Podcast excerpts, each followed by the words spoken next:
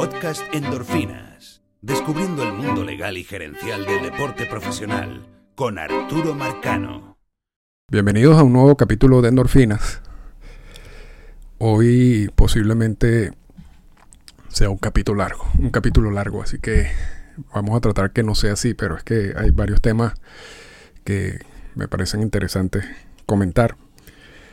Y aun cuando puse el tema de las ligas menores como primero en la lista, en, la descripción del podcast, vamos a empezar por el tema de Gin Orsa. Y Gin Orsa es una persona que ha trabajado con el sindicato por muchísimos años, con la MLBPA, eh, muy respetada, por cierto. Eh, Gin Orsa es una de las voces, si se quiere, más importantes del sindicato, o ha sido una de las voces más importantes del sindicato por mucho tiempo por mucho tiempo y es un conocedor absoluto de todos esos procesos de negociaciones de los convenios laborales y de las posiciones que han tomado el sindicato a lo largo de su historia. Entonces cuando, cuando Jim Orsa habla hay que escuchar porque evidentemente allí hay algo que uno puede aprender, ¿no? O por lo menos te hace ver el panorama tal como fue, ¿no? Y no, no como como algunos de repente escritores o periodistas o analistas interpretan lo, que, lo que venía sucediendo. Y en un trabajo que hizo Evan Drellich para The Athletic, que recomiendo, o sea, que se suscriban a, The Athletic y yo básicamente termino leyendo son estos trabajos de Ivan Drellich que se ha dedicado a toda esta, a toda esta área, ¿no? que es el área que, comentamos eh, constantemente en endorfina. Y ese, ese primer, porque hoy voy a comentar dos artículos de Drellis, pero este que al que me refiero, uno que se llama MLB y la Asociación de Peloteros no confían en cada uno de ellos. O sea, no, se, no confían entre ellos, no hay confianza entre ellos. Eh, ¿Importa eso? Y Drellis en ese artículo habla de cómo eh, la relación entre Manfred y Tony Clark es muy mala. Y que en, esta pasada negociaciones de lo que fue la temporada del COVID eh, se empeoró debido a un encuentro que tuvieron los dos y que a partir de ese encuentro realmente pareciera que hay muy poca confianza entre Manfred y Clark. Y yo en ese momento, y, debe estar allí en, alguna de esas endorfinas que, grabé durante esas negociaciones, digo que si, si la relación entre Clark y Manfred da la impresión que, que es mala, que, que podríamos decir de la relación entre Marvin Miller y Bobby Kuhn, que era mil veces peor, pero mil veces peor. Entonces, realmente como, dice el anuncio, el, artículo hace una pregunta, ¿importa eso? Y realmente no importa. No, eso no es un punto que tiene peso aquí, ¿no? Pero está bien el, artículo de Drellis, porque te hace todo el análisis, y en ese análisis eh, entrevista a varias personas que han, participado en, en, pasados convenios laborales, negociaciones de pasados convenios laborales, entre ellos a Donald Fear, eh, que fue el que sustituyó a Marvin Miller en el sindicato. Y bueno, e, e, esa historia es más compleja, pero vamos a decir que para efectos institucionales, Fear sustituyó a Marvin Miller en, ese cargo en el sindicato. Y Fear dice que la gente le da una categoría como de, de, que estos, estas negociaciones de los convenios laborales son como ataques personales, cuando no deben, no debe ser así. Que realmente aquí lo que se está hablando es de una discusión de propuestas. Y que eso no se debe llevar al plano personal. Que, me pareció interesante esa, esa reflexión porque, y no sé si los medios lo hacen adrede, porque hay mucho más morbo en la gente cuando tú vendes una historia de, este estilo que muchos en los medios asumen que no le interesa a nadie, eh, y, pero entonces la disfrazas en esta guerra personal y estos ataques personales. Entonces allí pareciera que entonces tú vas a traer a más gente que te lea este tipo de artículos. pero yo siempre, yo creo que eso es un error, pero bueno, eso, eso es un, un punto para otro, otro podcast. Pero lo cierto es que Fear tiene razón. ¿no? Estos son discusiones de propuestas y a veces son discusiones de propuestas fuertes. Y lo vimos en, en, la, en las negociaciones de, de, la temporada del COVID, pero, pero que no deberían llevarse al plano personal. Pero en ese artículo hay una cita de Jim Orsa que cuando yo leí el artículo por primera vez, confieso que no le presté mucha atención. Eh, de hecho, leo el artículo y eso fue hace dos días, creo. Y, o sea, nada, no, no, no hice ningún tipo de reflexión sobre, sobre esa cita de Jim Orsa. Pero en el subconsciente, mi subconsciente quedó eso. Y, y, yo creo que el subconsciente ha estado tratando de comunicarse conmigo en los últimos dos días, mandándome mensajes diciendo, préstale atención a la cita de Orsa, préstale atención a la cita de Orsa. Y esta mañana eh, dije, voy a prestarle atención a la cita de Orsa. Y voy y leo la cita de Orsa y la verdad que es, lo que voy a, voy a leer ahorita y, es totalmente increíble que, diga eso, pero, pero uno tiene que a veces hacerle caso al subconsciente. Eso es un mensaje aquí de endorfinas para todos ustedes. eh, aun cuando he estado eh, aprendiendo un poquito en el mundo de la, de la meditación que, que, te ayuda como a controlar el, el cerebro y, estoy grabando esto un 11 de diciembre a las 8 de la mañana, así que no es que, no es que estoy tomando nada, ¿no? Pero yo creo que a veces esa, cuando el, cerebro actúa así un poco por su cuenta, eh, hay cosas interesantes que, uno tiene que sacarle provecho. Y esta, en mi caso, fue uno de esos, de esos, de esas situaciones, ¿no? Porque yo, en la primera lectura, repito, yo no le había prestado mucha atención a lo que dijo Orsa y voy a, voy a leer lo que, lo que dijo. Y lo estoy leyendo textualmente la nota en inglés y estoy haciendo la traducción eh, simultánea, pues encima de lo, o sea, automática. Pues. Dice, Orsa dio un ejemplo, dio el ejemplo del, del impuesto al balance competitivo en el béisbol y las sanciones que los equipos pagan por gastar más allá de un determinado monto de jugadores, de, un determinado monto en jugadores. Y entonces aquí viene la cita de Orsa. Dice, uno redacta una regla en la que resulta verdaderamente claro en qué se deben pagar esos impuestos y cuándo lo debes pagar, dice Orsa. Pero luego se lo dejas a los equipos para que decidan qué cantidad de dinero gastar en agentes libres.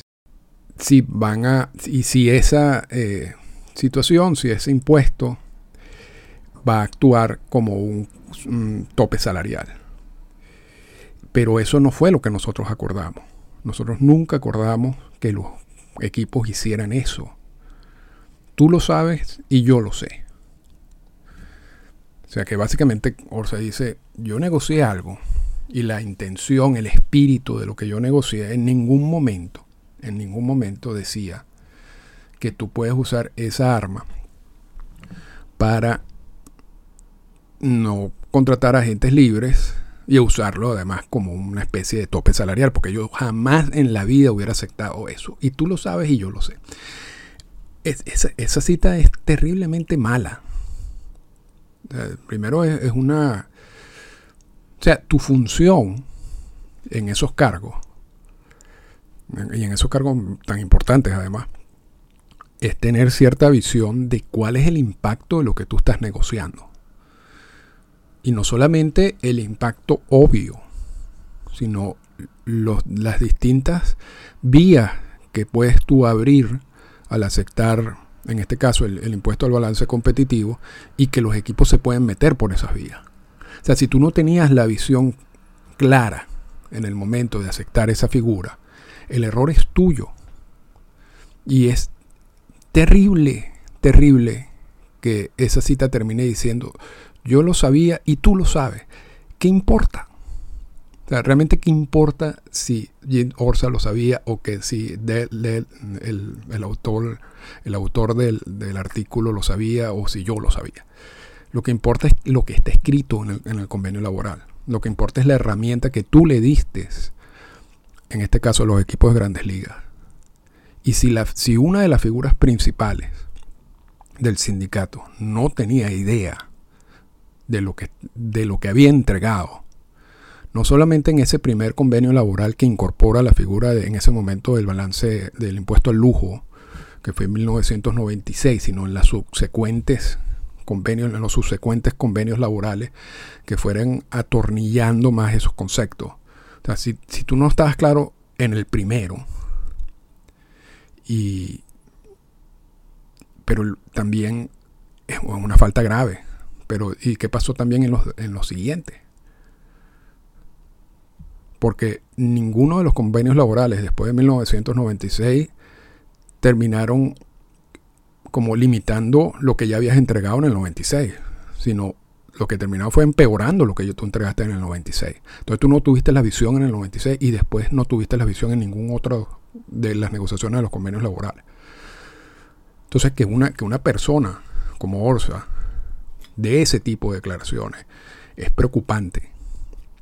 O sea, es preocupante porque uno se pregunta, ¿y, dónde terminó ese sindicato que, que, cambió la estructura total del béisbol en un periodo de 20 años y que ahora no sabe lo que estaba firmando? O sea, no tenía idea que los equipos podrían, podrían haber usado el, Luxury Tax y el Competitive Balance Tax en, una especie de, tope salarial cuando precisamente incluso gente en los medios de comunicación durante todos esos años lo han dicho. Más en el último convenio laboral, cuando tú tienes umbrales bajos que suben muy poco de año tras año. Hasta Scott Boras lo ha dicho. Ustedes están entregando, están estableciendo un tope salarial sin un piso salarial. Entonces, nadie, aquí ni Orsa, que es el como se puede decir que una de las voces más autorizadas del sindicato, ni nadie en el sindicato sabía que eso iba a pasar. Porque ellos habían negociado otra cosa. Otra cosa que, era una cosa etérea, porque una, una, cosa que no está allí, pues, sino una cosa que está en su mente. Y en la mente mía, y, en la mente de alguien. ¿Qué importa eso? Es increíble, es realmente preocupante. Y el problema es que esta gente metió el sindicato en, ese en, esta situación desde el 96 para acá. Y vamos a ver cómo lo sacan de allí. Porque ya entregaron muchos, muchas armas a, a MLB. ¿Qué van a hacer ahora? Este es el gran reto del sindicato y lo he dicho varias veces. Pero bueno, quería empezar con eso. Eh, vamos ahora a pasar a otro tema que me pareció sumamente interesante, que es el tema de las ligas menores. Porque hace un par de días, o en el día de ayer, eh, los equipos de grandes ligas empezaron a sacar unos comunicados indicando cuáles son las sucursales que van a tener en la liga, de ligas menores en el futuro, donde hay un recorte de, equipos, pero yo quiero explicarle cómo es el proceso y esta, esta información viene de tres vías. Una de esas vías, por supuesto, es el, trabajo constante que ha hecho JJ eh, Cooper en Béisbol América. Y ese trabajo, ese contenido también es pago, al igual que el de Evan Drelich. Y JJ Cooper hace un análisis en el día de ayer muy interesante, un análisis que, es complementado por, por Drelich en, en este artículo que tiene sobre las ligas menores. Y no, no vamos a entrar como en, cada uno de los detalles de lo que está pasando porque realmente es, complejo y hemos venido... Esto es como una saga de Star Wars, por eso le puse The Empire Strikes Back, porque eh, esto ya, ya tiene varios capítulos, ¿no? Y pero vámonos a, la parte que, le interesa a la gente porque no necesariamente es la información que uno maneja cuando uno lee todo lo que está pasando sobre las ligas menores. Lo que pasó ayer, el 10 de diciembre, con ese anuncio de, de las sucursales de las ligas menores por equipo, es un proceso que apenas está en su primer paso. Bueno, en su segundo paso. Porque si el primer, el primer paso puede ser la eliminación de la estructura de, ligas menores, tal cual como lo habíamos conocido por hace 100 años, que eso lo fue ahorita a manos de MLB. Y MLB ahora hizo una, un análisis de cuántos equipos de ligas menores son necesarios por equipo de grandes ligas, cuáles instalaciones están en mejor estado que otros, y luego de todos esos análisis, cómo reducir costos en términos generales, hace una invitación a 120 equipos para que formen parte del nuevo sistema de ligas menores. Y al final entregaron 119 en vez de 120 invitaciones porque hay una situación eh, conflictiva con uno de esos equipos que creo que está en Fresno. Pero en teoría son 120 equipos que van a conformar el nuevo sistema de ligas menores, que es un recorte de unos 40 equipos como, como era el sistema antes. Aun cuando muchos de esos equipos que se eliminaron, de esos 40 equipos, se transformaron en otros, o en ligas independientes, o en ligas para novatos, o, eh, o sea, lo transformaron en otro tipo de ligas. Pero el sistema de ligas menores en sí va a ser de 120 equipos. Entonces ayer había este, este anuncio simbólico de que estos son los 120 equipos que quedaron. Pero ahí hay mucho más detrás de esa noticia. O sea, esa noticia está totalmente incompleta. Y voy a explicar por qué. Resulta que estos son básicamente lo que son los finalistas de, de este nuevo sistema de ligas menores. Pero ahora MLB exige a estos finalistas, a estos 119 equipos, porque repito, Fresno está en una, en una situación un poco complicada, que firmen dos documentos para, para proceder al siguiente paso, que es la firma del acuerdo de trabajo. ¿Ok? Y eso es un acuerdo de trabajo directo entre ese equipo de, de de ligas menores y las grandes ligas. Ya, ya no va a ser a través como de, de, esa, de ese CBA que existía antes eh, entre, entre las ligas menores y las grandes ligas, porque eso se eliminó, sino ahora eh, la relación va a ser directa a través de un, de un convenio que se llama el Professional Development License o PDL, PDL. Entonces, escogen los finalistas, que son estos 119 equipos y MLB, y aquí, aquí esto es MLB, esto es vintage MLB, como, como dicen en Estados Unidos, esto es clásico de MLB.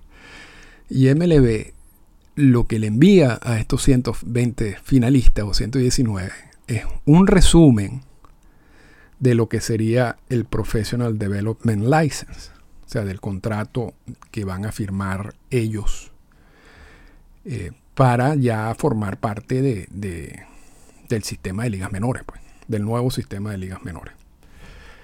Ahora, lo que manda es un resumen, que son 56 páginas del resumen, pero es un resumen. Y, aquí, y, quien ha negociado con MLB sabe muy bien lo que estoy diciendo.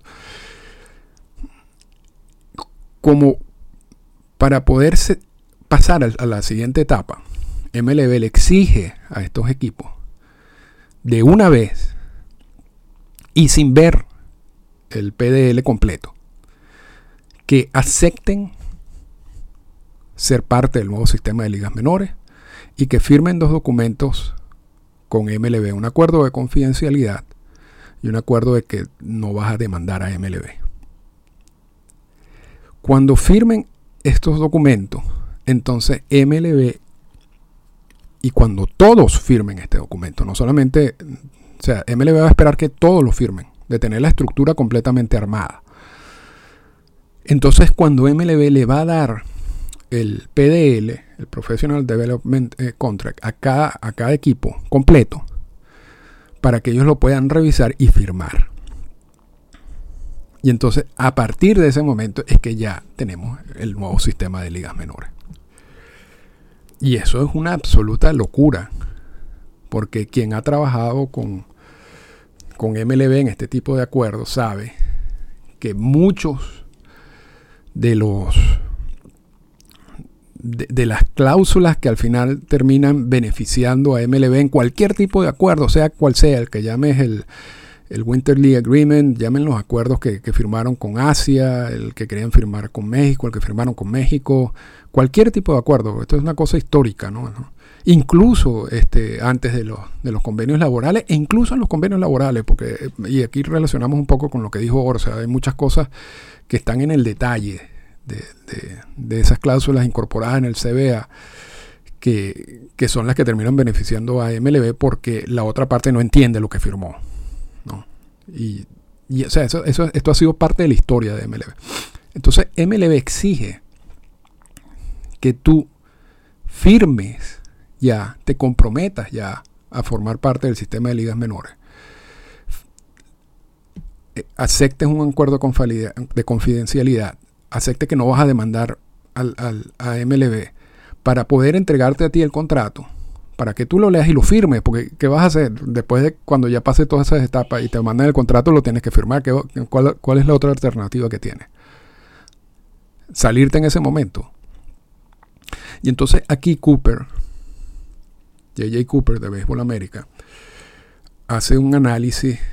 Y bueno, otro, otro de los puntos de, de todo esto es que en la relación pasada entre mm, las ligas menores y las grandes ligas, la última palabra no la tenía el comisionado de las grandes ligas, sino era un proceso que podía terminar en, un arbitraje, por ejemplo. Todo este nuevo sistema de ligas menores, la última la palabra la tiene el comisionado de las grandes ligas, que es muy parecido a lo que pasa, por ejemplo, en el Winter League Agreement, en los casos de reclamo. Pero eso, al darle ese poder al, a MLB, también le estás dando el poder de establecer una cantidad de cosas como los calendarios, eh, restricciones en las ligas, etcétera, etcétera. ¿no? Pero esto ya lo sabíamos. O sea, ya, sabíamos que el poder iba a pasar del, del, de, la, estructura de ligas menores que, estaba establecida antes a manos del, del, comisionado. Y vimos como Pato Connor trató de pelear eso y no pudo. Y fracasó y lo noquearon. Y entonces eso cayó todo en manos de, Manfred. Y él simplemente en ese resumen de 56 páginas está recordándole a las partes que eso va a ser así. Pero hay una parte del, artículo de J.J. Cooper que yo no comparto y que no entiendo mucho. Y es que él dice que bueno, que aun cuando el sistema pasado, la estructura pasada de ligas menores no, tiene ningún peso ahorita, todavía hay una estructura montada. Y que los equipos de ligas menores ahorita que se están dando cuenta de que esto eh, huele mal, pueden usar esa estructura para demandar. Y yo, yo no estoy tan seguro de eso, porque esa fue básicamente la estrategia de O'Connor. Fue decir, nosotros tenemos fuerza, nosotros estamos unidos, cualquier cosa, eh, yo puedo reclamar eh, usando esta vía, usando la vía de, esa unidad o de esa estructura. Y MLB le explicó mil veces, ustedes ya se dieron eso en la famosa ley de para salvar el pasatiempo nacional, en donde me das a mí básicamente todo el poder de cómo, cómo estructurar el sistema de ligas menores, que fue un error de las ligas menores y de Pato Connor, quien era su, su, su líder en ese momento. Y de hecho, ese argumento no funcionó para nada porque O'Connor tiene que tirar la toalla en plena pelea. Entonces, ¿cómo es que ese argumento de que, bueno, vamos a demandar juntos, eh, vamos a quizás buscar apoyo del Congreso, cómo ese argumento no funcionó en la estrategia de O'Connor y va a funcionar ahora? No me cuadra. Si no funcionó antes, no va a funcionar después. Por eso es que yo, MLB tiene absoluto control de lo que está haciendo. Y entonces, ¿qué, es lo que va a pasar? Yo, no, yo, no estoy diciendo que no puedan demandar. Quizás vayan a demandar. Pero por un lado, que si es una vía ya explorada que no sirvió para nada, ¿qué, se puede lograr demandando? O sea, vamos a estar conscientes en algo.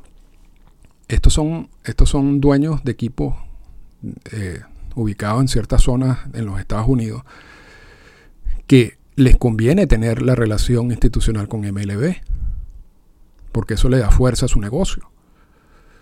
Ahora, si tú peleas y dices que no, ¿qué vas a tener? Un estadio de béisbol. Va, a desarrollar una liga por tu lado. Una liga además que tiene muchas restricciones, porque ya muchas de las ligas independientes tienen una relación de trabajo con MLB. Y ahí MLB, otra vez más, fue muy inteligente en su estrategia, porque cierra estas relaciones de trabajo con las ligas independientes, a los cuales le llaman de Partners League, las ligas asociadas.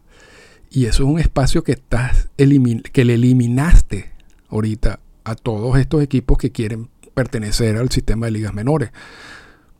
Porque te puedo apostar, les puedo apostar que en ese sistema de, las ligas asociadas debe haber una, para entrar en esas ligas tienes que tener la autorización de MLB. Entonces tú te vas a pelear con MLB pensando de repente que tú vas a incorporarte en una de estas ligas independientes y ahora estas ligas independientes también están en manos de MLB y te van a decir, no, no, no te vas a meter, te vas a quedar con el estadio. ¿Qué vas a hacer en el estadio? Entonces, los dueños de estos equipos y de estas instalaciones están contra la pared. Ah, yo no le veo vía legal cómo, cómo atacar esto. Y van a tener que aceptar ese, ese acuerdo. vamos a ver qué pasa. Pero yo creo que mi análisis de ligas menores que viene desde hace tiempo ha sido bastante preciso y certeros y, modestia aparte. Pero, eh, pero es que, aquí el análisis es que tú tienes a MLB, que es un monstruo, que tiene toda la, justificación legal de trabajar como un monstruo, que ha venido haciendo una estrategia muy clara desde el principio, y tienes por el otro lado una estructura que era la de ligas menores y ahorita unos equipos independientes eh, que quieren firmar ese, ese, ese contrato para pertenecer a las sucursales y al sistema de ligas menores, que están absolutamente perdida y que tiene muchas cosas que perder de no pertenecer a ese sistema de ligas menores. Así que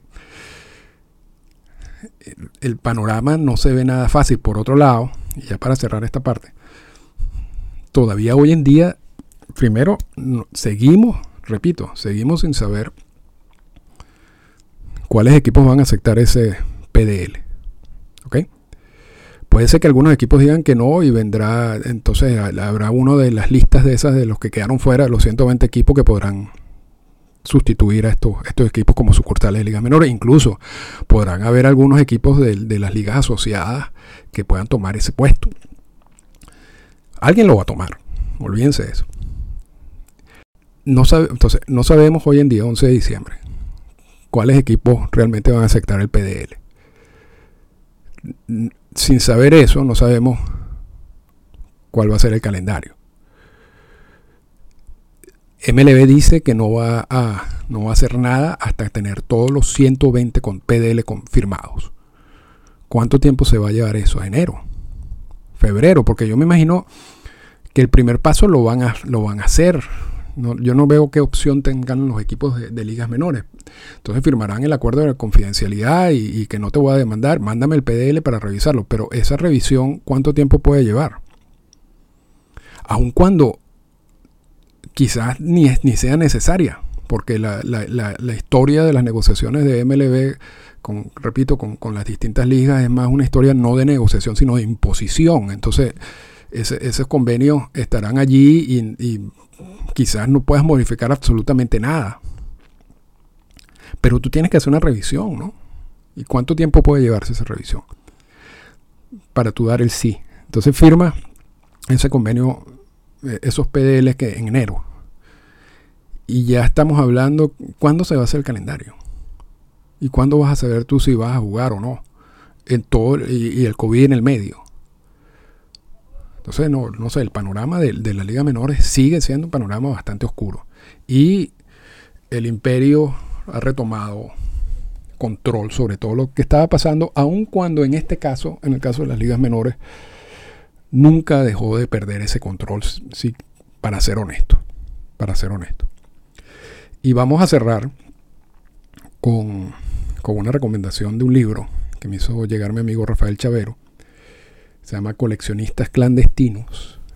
Y para los que les gusta el tema del derecho deportivo, aun cuando es una novela de ficción, hay muchos casos verdaderos de derecho deportivo en la novela interesantes, casos emblemáticos. Eh, está muy bien escrito, como siempre, como, como Rafael, que siempre ha sido un apasionado del derecho deportivo. Una yo he tenido conversaciones de, derecho deportivo con Rafael desde hace 20 años y una de las primeras personas que también se ha dedicado a este tema. Y es profesor, es por supuesto abogado con, maestría en Duke y, es profesor universitario en el tema de derecho deportivo en Venezuela. Y, miles de cargos, también fue asesor de la Liga Venezolana de Mejor Profesional en el, en el tema legal. Y por muchísimos años lo respeto y, admiro su trabajo y me hicieron llegar este, esta, esta obra y la disfruté bastante. Siempre me piden recomendaciones de libros en español y no hay muchos que recomiende, pero este es interesante, está en Amazon, por cierto. Es una lectura eh, fácil, entretenida, que además terminas aprendiendo mucho del área del derecho deportivo. No tanto del béisbol, aun cuando hay algunos temas de béisbol allí, pero del tema deportivo en general. Y aquí hay que dividir como el derecho deportivo entre lo que pasa en el resto de los deportes y en el resto de las disciplinas y, las federaciones y el Comité Olímpico Internacional y lo que pasa en MLB, porque MLB es un mundo totalmente separado de eso. Totalmente separado. O sea, no, no, no, y además como incompatible, si se quiere. Entonces, coleccionistas clandestinos, además si les gusta la memorabilia deportiva, allá hay muchos muchos datos interesantes que bueno, que no, voy a, no voy a entrar en más detalles para que para dejarle que ustedes lean lo que está allí. Eh, repito, se llama Coleccionista Clandestino y se consigue en Amazon y lo recomiendo ampliamente en estos días de, de diciembre. Y con esto cerramos el podcast de hoy y hablamos pronto. Esta fue una presentación del podcast Endorfinas. Para comunicarse con nosotros, escríbanos a las siguientes cuentas en Twitter. Arroba Arturo Marcano y arroba Endorfinas Radio.